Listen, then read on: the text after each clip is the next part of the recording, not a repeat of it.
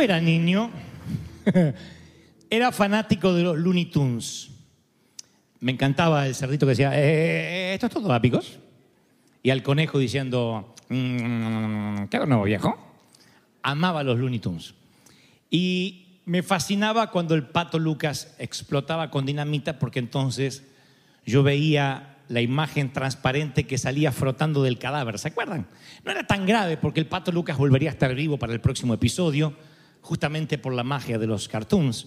Pero la imagen traslúcida eh, tendría alas y llevaría un arpa y desde el aire todavía podía darse el lujo de hablarle a Bugs Bunny, que era justamente quien había hecho, hecho estallar la dinamita.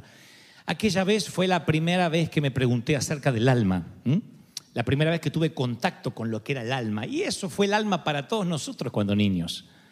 La cosa es que yo creí siempre que el alma era un hálito, algo que se entregaba, que se podía perder. Escuché la frase muchas veces, ese no tiene alma, que significaba que era desalmado, literalmente desalmado, sin alma. Cuando era demasiado malo, se decía, ese no tiene alma. Hace unos años, eh, eh, hace como 100 años, un médico midió la leve pérdida de peso de los que morían, eventualmente en este caso lo hacían de tuberculosis, y él descubrió que la persona al, morir de manera instantánea pierde 21 gramos. Cualquier persona que esté en el lecho de muerte y se la pueda pesar, perderá al momento de exhalar su último suspiro 21 gramos.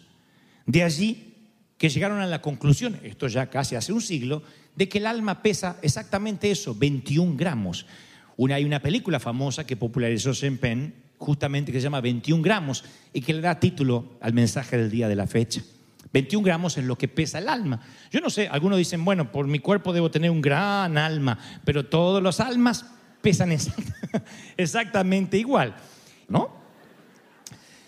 La palabra psicólogo proviene de la palabra griega psique, que también en realidad significa alma. O sea que de eso se trata también la psicología. Sigmund Freud, él decía que el tratamiento de la psiquis significa el tratamiento del alma. Cuando alguien dice, tendrías que ir al psicólogo, es porque tenemos un problema de estabilidad, un problema de frustración, de ansiedad que no podemos manejar. Y de allí que nos mandan al psicólogo. Si alguien nos quiere insultar, peor dice, no te necesitas un psicólogo, sino un psiquiatra. Como que ya el problema no está en el alma, sino en la cabeza. Pero tanto el psiquiatra que trata con la neurogénesis, con la cabeza, o el psicólogo que trata con las eventualidades del alma, ambos tratan de resolver problemas que tienen que ver con nuestras emociones, con lo que sentimos o con lo que carecemos de sentir. Hay personas que no pueden reponerse luego de un divorcio, de un desengaño amoroso, de no ser correspondidos en el amor. Hay otros que no pueden reinsertarse en la sociedad, no hay una reingeniería en ellos que le permite volver a vivir luego de una quiebra financiera o de un despido. Y es entonces cuando dicen se me partió el alma, me partió el corazón. A veces metemos el corazón allí porque se nos mezclan los órganos, pero en definitiva hablan del alma, de las emociones. En la- hay una famosa película de Tom Cruise donde él le dice, eh, creo que es Jerry Maguire, donde él le dice a su compañera, tú me completas. Yo no sé si una persona puede completar a la otra, pero los que estudian la psiquis dicen que hay almas gemelas que pueden complementarse. ¿Qué es un alma gemela?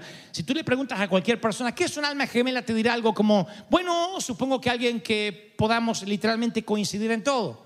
Desde los gustos culinarios, desde los gustos eh, de la música, a, todos, a los dos que nos guste lo mismo, que a los dos nos guste bañarnos una vez a la semana, que a, a los dos nos guste mirar la misma serie en Netflix. Pensamos que eso es un alma gemela. La pregunta de esta mañana es, ¿realmente nuestro alma necesita un alma gemela? Le responderé eso en unos minutos o trataré de hacerlo por lo menos. Dicen que los ojos son las ventanas del alma. Cuando uno mira los ojos de una persona puede ver lo que hay en, su, en lo más interior, en lo más recóndito. Y hay personas aquí que tienen el alma amilanada, el alma dolida, lastimada, porque justamente, ya sea por cuestiones del amor, por cuestiones de un, una eventualidad que no esperabas, una enfermedad que se te instaló como intruso en tu hogar, sin que lo pidieras, como digo siempre, cambió tu lenguaje. Ya tu lenguaje no son las próximas vacaciones, lo que harás el próximo verano o tu hobby, sino que es sueros intravenosos, insulina, medicamentos, diagnosis.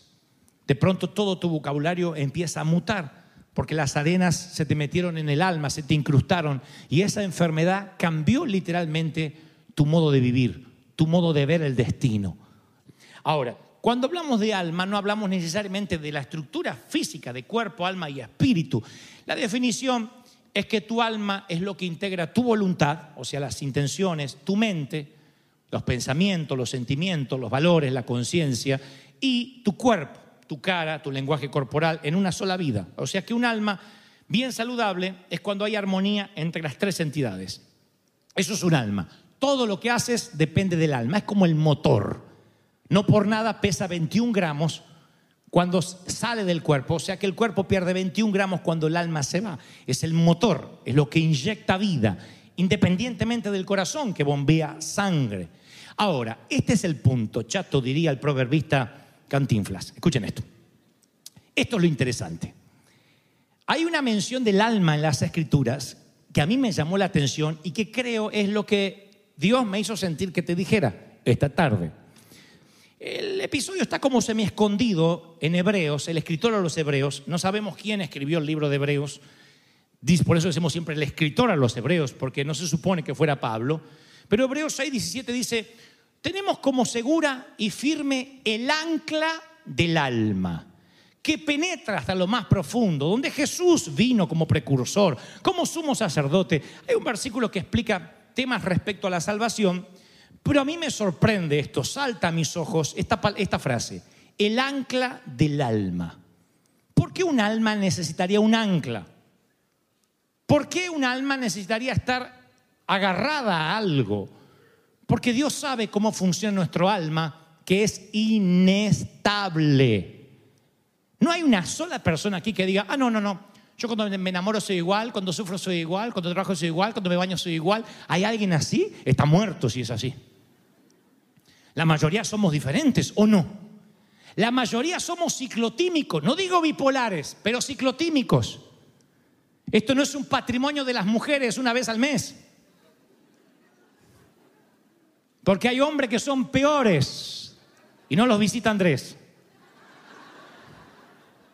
Pero generalmente somos erráticos, ¿no es cierto? Hay días que estamos bien y nos queremos comer el mundo. ¡Ay, ¿dónde hay un muerto para resucitar? Gloria. El otro día me quiero morir. Así somos, ¿o no?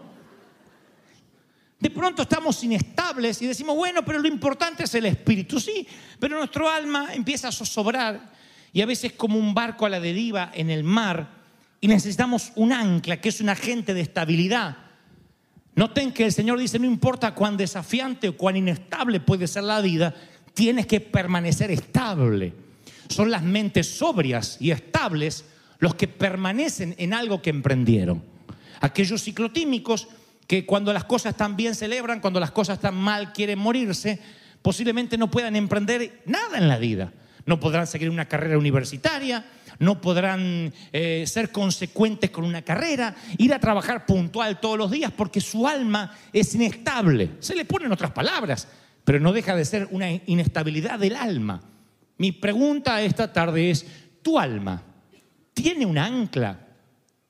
¿Sientes que cuando te desequilibras o te desestabilizas, tienes algo a lo cual volver, ¿a dónde te vuelves cuando estás abrumado? ¿Qué se parece a tu sensación de hogar? Cuando tu alma está mal, cuando tu corazón se viste de luto por algún infortunio de la vida, ¿dónde regresas? Hay de los que dicen, mi ancla es la iglesia. ¿Y qué pasa si el infortunio llega el miércoles y no puedes venir hasta el domingo? ¿Dónde vas? ¿A qué buscas? ¿Qué buscas? ¿Qué lees? ¿Qué música oyes? ¿Con quién te gusta hablar?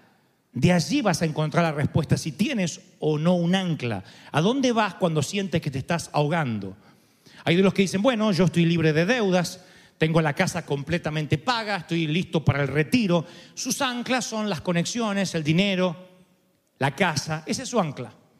Hay gente que cuando siente que le va mal dice, bueno, pero por lo menos no estoy pagando un mortgage. Bueno, por lo menos ya tengo, por lo menos tengo un techo. Pase lo que pase, tengo un techo. Un día descubres que ese techo lo tienes en la Florida, viene Irma.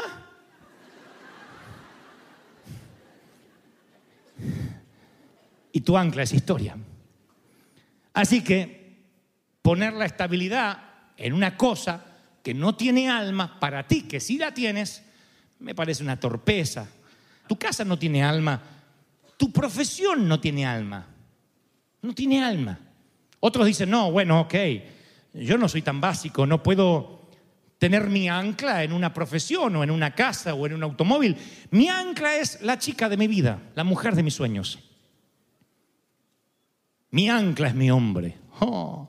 Y esa respuesta está un paso más arriba de los que ligan su alma a un plan de seguro médico o a un plan dental. Decir, bueno, mi alma está ligada a una persona que sí tiene alma, pero quiero que notes que esa persona tiene un alma igual que tú y puede que también ande a la deriva y no pueda ayudarte a mantenerte estable en algún momento de la vida. Ahora, ¿qué pasa cuando una persona busca pareja teniendo en cuenta que esa persona será su ancla? En algún momento en la vida terminan lastimados porque se decepcionan mutuamente. Él dirá, tú nunca me apoyas. Y ella responderá, es que tú tampoco me apoyas a mí. Y se convierte en un antiguo duelo donde ninguno de los dos va a bajar su pistola primero. Porque no se sabe si es el huevo o la gallina, ¿qué fue lo primero? Yo te dejé de apoyar porque tú no me apoyaste primero. No, no, no, no, no. Tú no me apoyaste primero, por eso te dejé de apoyar. Y entonces nadie baja la pistola y es un duelo eterno. De allí deviene no estoy feliz, no me satisfaces. Y el problema no, son, no es la falta de amor, sino las expectativas altas en la persona equivocada. Es la creencia que nuestro alma puede encontrar estabilidad y felicidad anclándose a otro alma humana. De allí la frase, si me falta fulano me muero. Mentira, tu abuela, vas a seguir viviendo. Si no, no habría viudas ni viudos. Ay, no, que si me falta me muero. Después buscan otro alma para morirse, pero es así. No estoy transformando a la gente en desechable, digo que en realidad nadie muere por amor. Dios nos hizo de una manera tal que nos podemos reinventar y tener una reingeniería. El problema es cuando nos anclamos a un alma. En un tono más serio, ¿cuántas mujeres hemos visto golpeadas? ¿Mm? Físicamente, anímicamente, emocionalmente. Y cuando uno le dice, pero mujer, escapa por tu vida, denúncialo. Una cosa es tener el amor de Dios y otra cosa es que un día tu vida puede correr realmente un peligro mortal. Y hay de las mujeres que no pueden terminar esa relación, relación tóxica porque están ancladas a ese hombre. Ancladas y fuera de toda broma por papeles. Ancladas porque le dio un apellido ancladas porque justamente es el padre de mis hijos, porque qué va a decir la familia, porque dónde voy a vivir, porque a esta altura de mi vida, y ancló su alma a otra persona. Y uno no puede anclar el alma a la otra persona porque el otro alma también puede zozobrar. Necesitamos anclarnos a un alma que conozca nuestro estado y condición, a un alma que no necesite salvarse a sí misma, a un alma que pueda flotar por sí misma, un alma que pueda arreglarnos, porque ese alma no tiene que arreglarse a sí misma. Y cuando yo digo esto a un montón de gente atea, les digo, si quieres, no le pongas el nombre de Jesús, pero búscame un personaje así y luego anclate a esa persona. La mayoría concluirá que el único que uno puede anclarse es nuestro Señor Jesucristo. Es el único. No hay otro. Si encuentras otro con esas condiciones, puedes hacerlo. Pero ahí anclas tu alma. Ahora, he aquí donde se pone interesante. Voy de vuelta a la Biblia y dice que Él es el ancla a nuestro alma. A mí no me gusta la palabra ancla si se habla de alma y te diré por qué. A mí me hubiese gustado que el Señor fuera nuestro helicóptero del alma. ¿Han visto los rescates en el medio del mar? Cuando están allí infestados de tiburones. Nunca le tiran un ancla. Lo que hace es venir un helicóptero, una escalerita, se cuelgan y dicen, ya lo sacaremos de ahí. Me encanta la palabra, te eyectaré del problema. A mí cuando pienso en un ancla, en un alma y en tormentas, yo pienso en que me gustaría escapar, no anclarme. El ancla implica que me voy a quedar justo donde estoy. Más seguro, pero me voy a quedar ahí hasta que pase la tormenta. Y eso no me gusta como no te gusta a ti. Cuando vienes a la iglesia dices cosas como, quiero que ore por mí, porque estoy harta de mi matrimonio, quiero que Dios me ayude. ¿Qué estás pidiendo? Que te eyecten. Y que quede tu marido. ¿Dónde se fue la vieja? ¿Dónde se fue la vieja? Te salvó el Señor. Estoy en crisis financiera. ¿Qué quieres? Que Dios te quite de la crisis. Se terminó la crisis. Murió un tío en Tijuana y te dejó un montón de dólares que encontró en un pozo enterrado por el Chapo Guzmán. ¡Oh! ¡Ándale! ¿No es maravilloso? Siempre esperamos esos milagros. Ahora el Señor no dice, yo seré helicóptero a tu alma. Dice, seré un ancla a tu alma. O sea que en medio de la tormenta, Él te ofrece estabilidad, pero no ausencias de tormenta. ¿Están comprendiendo lo que trato de decir, sí o no? Él no dice la tormenta se va a acabar, Él dice te daré un ancla para que pase la tormenta de manera estable. Allí es cuando entendemos cómo consigue estabilidad un alma. Entonces te pregunto, ¿tienes a Cristo? Tú me dices sí. ¿Estás triste? ¿Cómo no voy a estar triste? Acabo de perder a mi madre. Y te quieres suicidar, te quieres matar, te metes debajo del amante, no quieres vivir. No. A pesar del dolor, tengo estabilidad. Porque sé que veré a mi madre más allá del sol, en la eternidad. Y la mejor honra que puedo hacer es seguir trabajando como ella quería que fuera un hombre de bien, una mujer de bien. ¿Se dan cuenta? La respuesta es un alma en la tormenta, pero anclada a Cristo. ¿Me están siguiendo, sí o no? Te estás divorciando. Y digo, ningún divorcio puede traer consigo alegría, hay dolor. Aunque descubras que no amas a la persona, hay dolor, hay ruptura, hay quiebre. Y entonces tienes un alma que está voluble a los cambios y dice, me quiero matar, ¿qué voy a hacer sola o solo? No, se me acaba la vida. Pero tienes un alma anclada en Cristo y has tomado la decisión irrevocable de divorciarte por razones X dice, bueno, es un mal momento, es un pésimo momento, pero por alguna razón inexplicable tengo paz. Eso es paz en medio de la tormenta. ¿Se acuerdan? Esperanza cuando no puedas seguir, aun con tu mundo hecho pedazos. ¿Qué decía? El amor guiará tus pasos. Puedes tener paz en la tormenta. Es un ancla que mantiene a tu barco estable. Entonces tú necesitas anclar tu alma, estabilizarla a algo que sea superior a una persona. Pero a mí me gustaría, insisto, no hablar de ancla, sino de eyectarme del problema. Claro, porque por alguna razón quirúrgica el Señor elegiría la palabra ancla porque un ancla no se ve, las anclas se sumergen en las profundidades y se fijan en el suelo oceánico. Y entonces luego tienes que soportar la tormenta confiando que por debajo hay un ancla sin que lo puedas ver. Es diferente a... Ahí está el helicóptero, vino la caballería. Eso nos gusta a todos. Y el Señor no nos promete helicóptero, nos promete anclas. Porque uno tiene que confiar de que si tiraste el ancla, aunque el barco se mueva como una cáscara de nuez, hay algo que te va a mantener, que es la roca Jesucristo anclada allí y el barco va a ser así, así, así, pero te vas a mantener. Alguien tiene que decir amén por eso, ¿sí o no? eso es lo que nos mantiene estable. Eso es lo que nos dicen, wow, tienes ángel, wow, tienes seguridad, se te ve diferente. Es donde está tu vida cimentada. El Señor dijo que la vida es comparable a dos edificadores. el que edifica sobre la roca y el que edifica sobre la arena. Y vinieron los ríos y los vientos y las tormentas. Y el que edificó sobre la roca permaneció firme, mas el que edificó sobre la arena vio como su casa volaba y grande fue su ruina. Me sorprende que para ambos el pronóstico son tormentas. Edifique donde edifique, las tormentas son parte de la vida. Quisiera evitarle eso a mis hijos, quisiera decirle que nadie los va a lastimar, que nadie los va a despedir de un empleo jamás, solo porque son mis hijos. Y si pasa, no puedo evitar las tormentas, ¿ven? No puedo evitar el bullying a alguno de mis hijos. Quizás no sean buenos en los deportes, quizás no sean excelentes o populares y sean producto de algún chiste o de alguna broma pesada o de bromas crónicas. No puedo evitarlo, tendré que darle seguridad, apuntalarlo, pero no puedo darle una pastilla, una dosis de experiencia para que no sufra. Tengo que decirle, muchachos, vendrán tormentas. ¿Cuál es mi tarea como padre? Anclarlos, no a mí, porque ¿qué tal si me muero? Entonces yo tengo que anclarlos a Cristo y decirle, sabes, necesitas buscar a Dios, aun cuando papá no esté. Necesitas orar aun cuando yo no esté. Eso se los digo a ustedes. No pueden anclar la vida a un pastor. Conozco iglesias enteras que están ancladas a su apóstol, a su pastor. Mi negocio es que tú ancles tu alma a Dios, no a mí. Porque yo puedo fracasar, porque de hecho también soy un alma frágil. Anclarás el alma a Dios, no a una religión. El Papa va a fallar. Los pastores vamos a fallar. ¿Por qué? Porque también somos almas.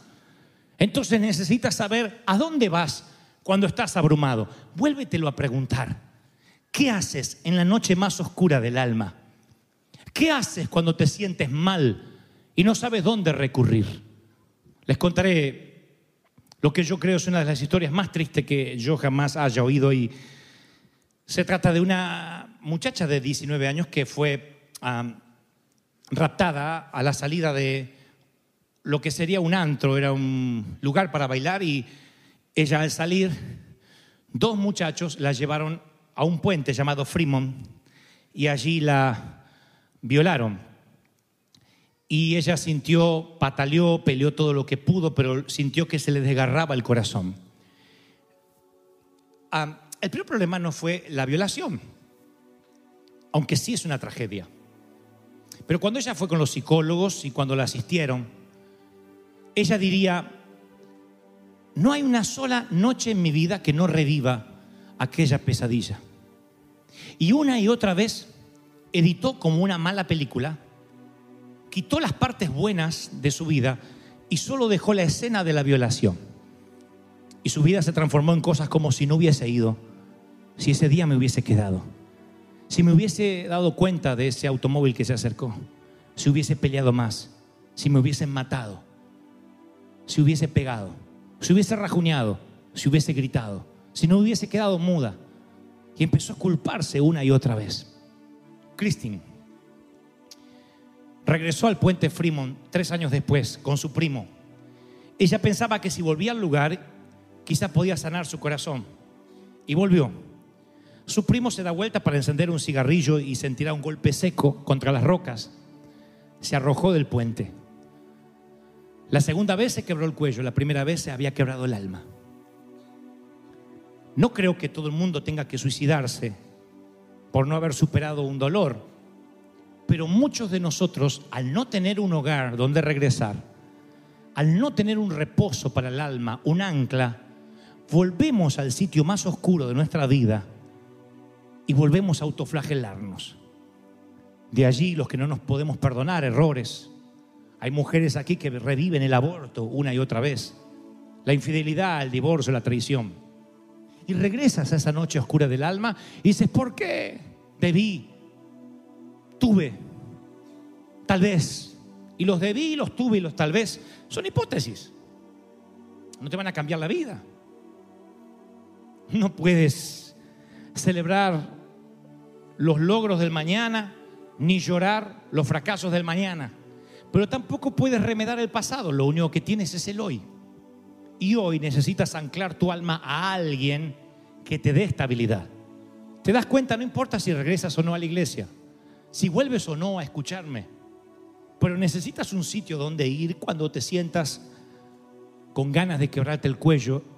acostarte una mañana, una noche y no despertar nunca más. Sé que lo has pasado. ¿Por qué? Porque yo lo pasé. Porque tengo alma.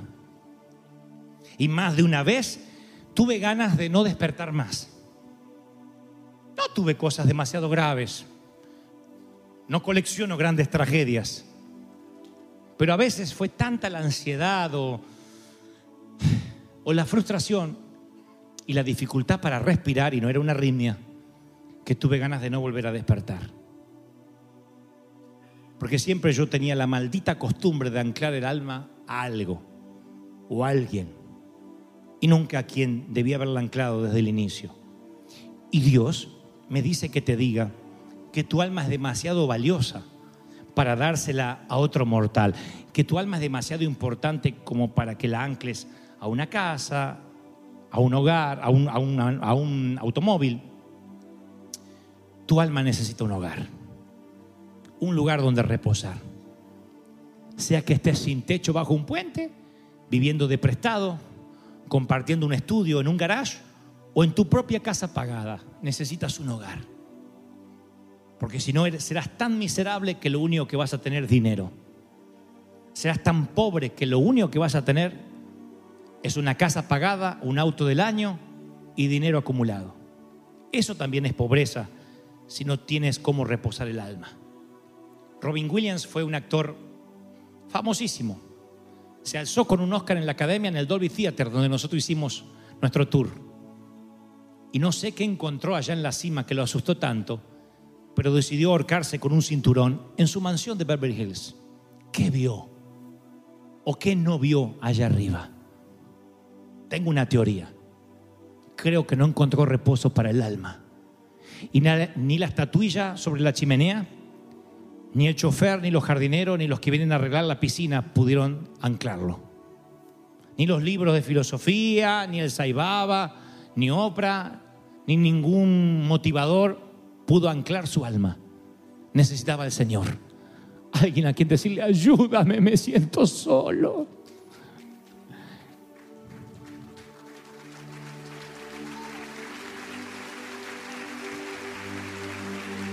Necesitas un ancla.